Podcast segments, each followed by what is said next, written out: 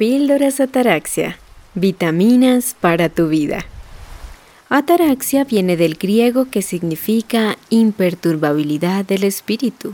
ausencia de turbación y serenidad en relación con el alma, la razón y los sentimientos.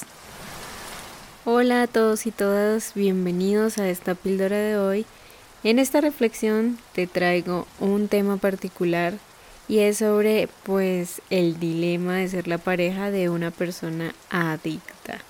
No voy a abarcar todo el tema en su conjunto debido a que es un tema bastante amplio y que tiene muchísimas aristas y más dentro de la parte de este tema de la pareja y obviamente que muchos más temas alrededor de esto de las adicciones. Pero pues además de que hoy es una píldora y nuestras píldoras ataraxia son algo más em, sencillo, eh, más corto, dosificado de una manera mucho más digerible para tu mente y tu espíritu. Pues hoy vamos a ver este tema y voy a, pues quiero hablar como desde la perspectiva de lo que es ser pareja de un adicto.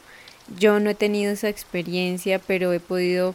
conocer a personas que sí la han tenido y leer muchos, muchas referencias documentales al respecto. Sin embargo, pues en general, cuando hablamos del tema de una persona adicta,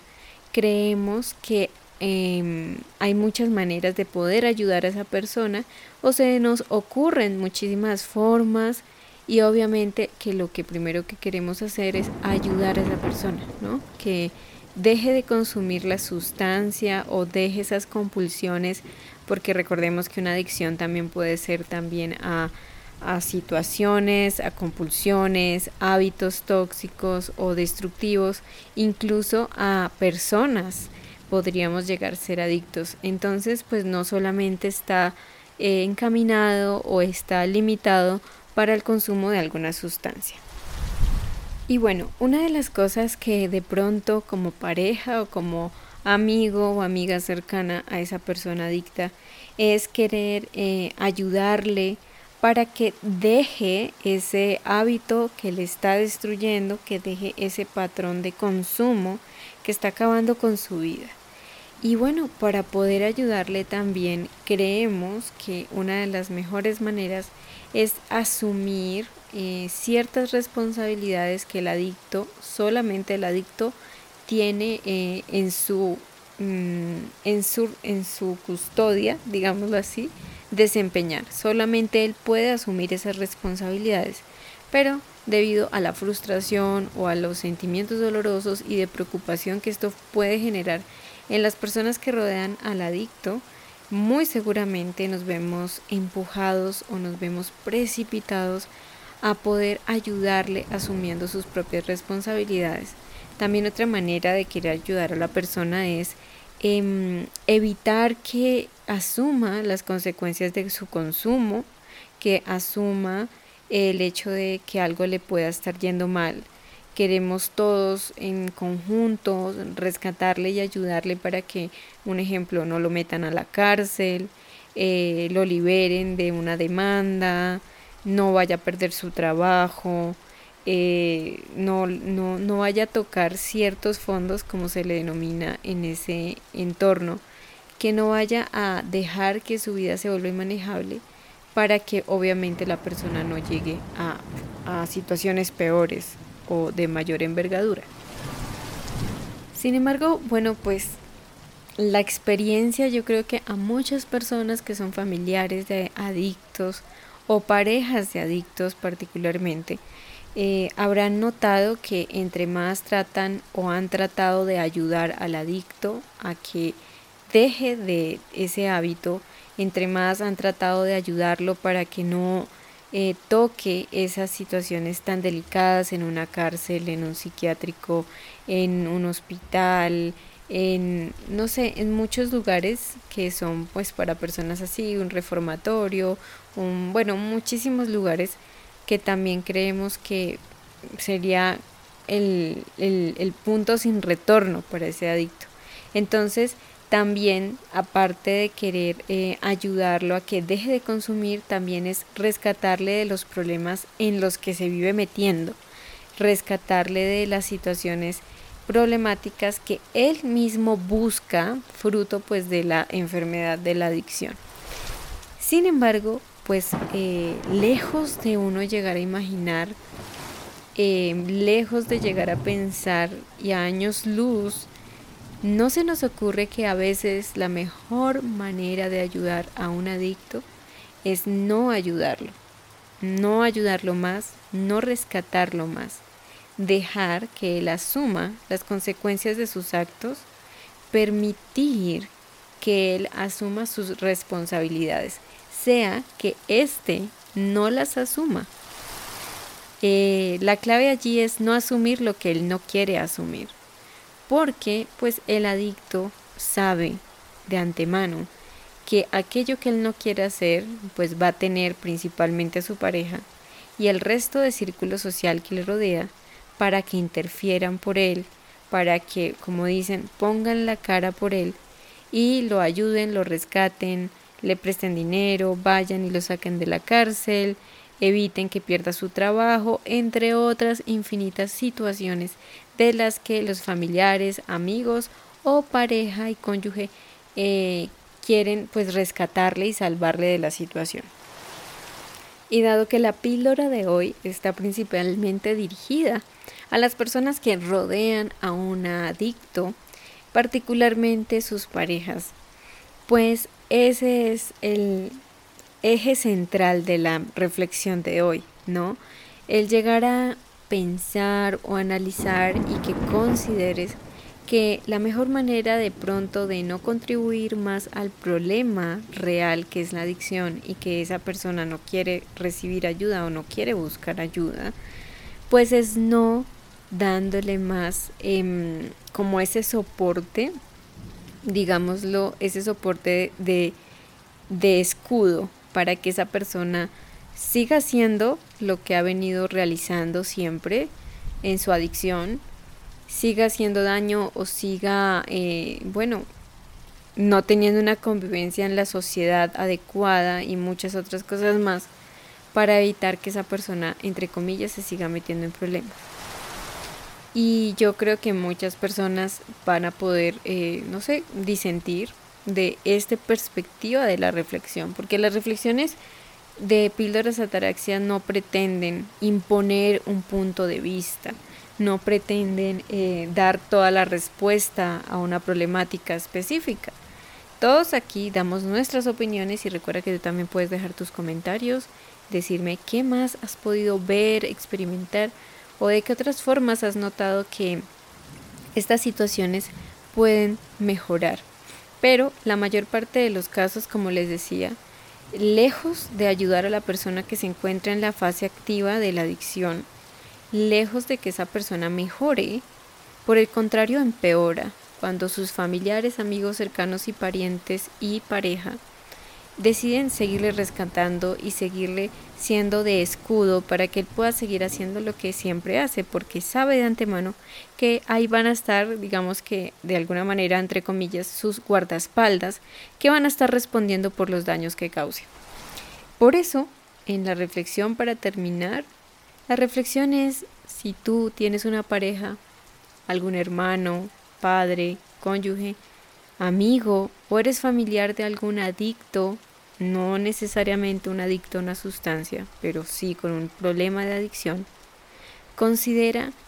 en qué ocasiones o cuántas veces la situación ha mejorado cada vez que todos quieren rescatarle y, y a la larga impedir que la persona tenga que asumir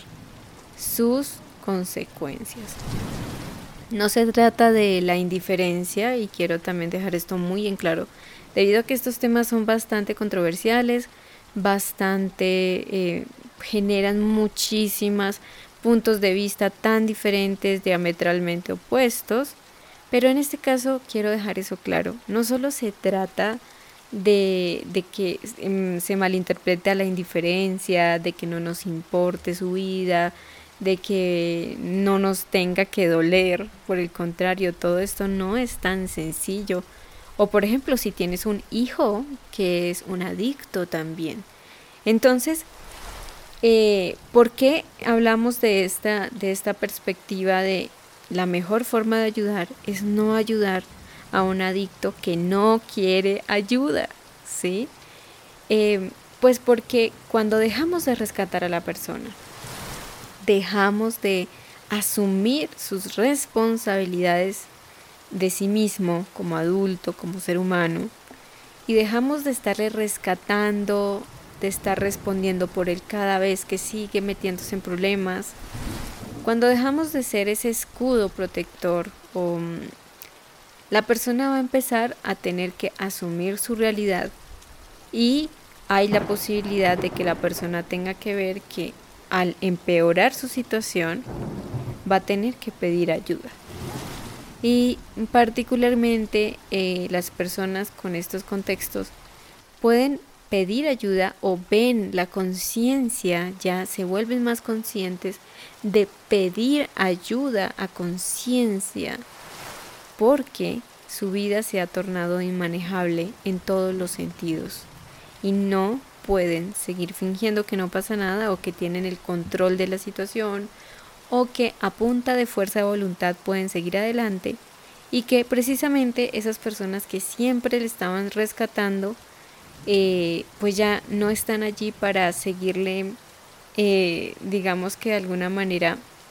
permitiendo ese tipo de comportamientos desde su adicción. Entonces, muestra de ello es que esta reflexión de hoy, la píldora de hoy, está dirigida a ti si eres una persona que tiene algún contexto con un adicto. Eh, usualmente hablamos es principalmente del adicto, ¿no? De su situación, de sus síntomas, de cómo ayudarlo, pero a veces los familiares, las parejas, los hijos, los amigos de un adicto también requieren cierta ayuda particular para todo lo que tienen que enfrentar junto a la vida con un adicto. Y con eso me quiero despedir hoy en esta reflexión. Y es que realmente las personas que debemos cambiar cuando somos familiares de algún adicto, realmente los que tenemos que también aprender a cambiar somos nosotros. Creemos que es el adicto el que debe cambiar. Naturalmente, tiene que cambiar, pero él no va a cambiar o ella no va a cambiar si no quiere si no ve ni siquiera que hay una conciencia de que está enfermo, de que necesita ayuda, de que em, hay un problema. No puede haber una solución para alguien que no ve un problema. Y creemos que las personas que estamos rodeando al adicto somos los que tenemos la llave para hacer que esa persona cambie, dejar que con, dejar de que pedirle que deje de consumir, de que deje de destruirse a sí mismo, de que corrija su vida, de cómo vivir, de cómo dejar de hacer, de muchísimas maneras más. Pero no se nos ocurre que tenemos que también empezar a cambiar nosotros. Las personas que estamos alrededor de esa persona también enferma. Recordemos que donde haya alguna disfuncionalidad dentro de algún sistema familiar o de lo que sea, eh, usualmente creemos que es el, el que tiene el problema, la persona que tiene el problema, la que está mal, la que necesita cambiar. Cuando en realidad esa persona que está en esos problemas, en esa situación, nos está reflejando que hay problemas muy serios dentro de su sistema y que ella ha interiorizado ese conflicto de esa manera, en forma de una adicción, en forma de eh, trastornos, de síndromes, de muchísimas otras cosas más, no solamente una adicción. Por eso es que este tipo de situaciones hablan más del sistema como tal, del ambiente como tal, aparte por supuesto del individuo. Y bueno, pues en lo personal, cuando volví a este punto de vista o esta forma de pensar de que no solamente el adicto es el que debiera cambiar, sino que realmente el cambio debe empezar por el ambiente, el sistema que rodea a ese adicto y dentro de ese sistema puede que estés tú como pareja, como hija, como madre, padre, como amigo, como familiar o cercano de un adicto. No es nada fácil, por eso es que está el reto, Por eso es que a veces creemos que cuando el otro cambie yo seré feliz, cuando el otro esté sobrio, limpio, cuando deje de ir a jugar y apostar, seré feliz. Pero eso usualmente no pasa. Por eso es que el cambio y el reto está en cuando nosotros somos los que tenemos que cambiar. Y muy seguramente puede que el otro decida cambiar cuando a la vez su entorno cambie. Pero allí se arroja otro dilema más y es esperar a que mis cambios se den para que los demás cambien. Y eso sería otra manera más de manipular y seguir forzando a que los demás cambien a como yo creo que deben hacer todo y de cómo deben vivir la vida. Por eso, con esta reflexión, con este pensamiento quiero despedir la meditación de hoy y es que aprendamos a tomar decisiones, a hacer cambios en nosotros mismos, porque son buenos para nosotros, porque nos agradan, porque nos hacen crecer, porque nos permiten llegar a ser todo lo que somos capaces de ser, porque nos permiten ser auténticos, porque son cambios buenos para nosotros, obviamente sin pisotear a los demás, pero que la motivación detrás de ello esté para enfocarnos en nuestro crecimiento personal y no por el efecto que esos cambios nuestros pueden llegar a tener en los demás o en nuestro entorno. Y bueno, pues cerraré nuestra píldora de hoy con dos frases muy bonitas. Una, pues encierra la primera parte de lo que estuvimos hablando hoy, ¿no? Eh, el esperar a que la otra persona cambie si seguimos asumiendo sus consecuencias, si seguimos rescatándole y en realidad lo que estamos haciendo es sabotear su proceso, impedir que llegue ese momento en el que él tome conciencia de que debe cambiar su vida, si quiere algo diferente. Obviamente, por eso decimos, no es garantía de que mi cambio genere un cambio exteriormente. Por eso es que mi motivación debe estar liberada de que yo quiera hacer cambiar a los demás. Y esa frase que encierra esa primera parte que les mencioné, se le atribuye frecuentemente, aunque no hayan pruebas fehacientes de que esa persona lo dijo, pero usualmente se le atribuye a Albert Einstein, que dice, locura es hacer lo mismo una y otra vez, esperando obtener resultados diferentes. Y en este contexto es seguir haciendo lo mismo una y otra vez, que es pues seguir rescatando, seguir salvando, seguir protegiendo, seguir justificando, seguir em, permitiendo que el adicto se comporte como quiere una y otra vez, seguirle salvando a pesar de todo una y otra vez, creyendo que algún día obtendremos resultados diferentes. Y yo creo que varias personas, si se ponen a analizar, habrán notado que habrán de pasar años, años, años y muchísimos años y el adicto nunca va a cambiar, de por el contrario, sigue empeorando su comportamiento, ya que sabe de antemano que siempre va a tener a esas mismas personas que hagan por él lo que él debería de hacer, que respondan por él y arreglen todos los platos rotos que él va a seguir rompiendo. Y finalmente la otra frase que culmina con la parte ya final que veníamos hablando en la reflexión de hoy, que es cuando queremos cambiar, que somos nosotros los que realmente tenemos que empezar a cambiar, eh, sobre todo en estos contextos que les acabo de mencionar. Y esa frase nos la regaló eh, la actriz británica Jane Seymour, que dice, tienes que pensar en vivir cada día del modo que creas te haga estar contenta, contento con tu vida. Te quiero dar muchísimas gracias por tu valioso tiempo en escucharme en la píldora de hoy. Te mando un abrazo enorme y te deseo un excelente día, tarde o noche. Muchas gracias. Conoce mucho más sobre mente y relaciones sanas en el canal de YouTube Sonia Ataraxia y encuéntrame en Instagram y Twitter como Sonia-Ataraxia. Gracias. Muchas gracias por escuchar Sonia Taraxia.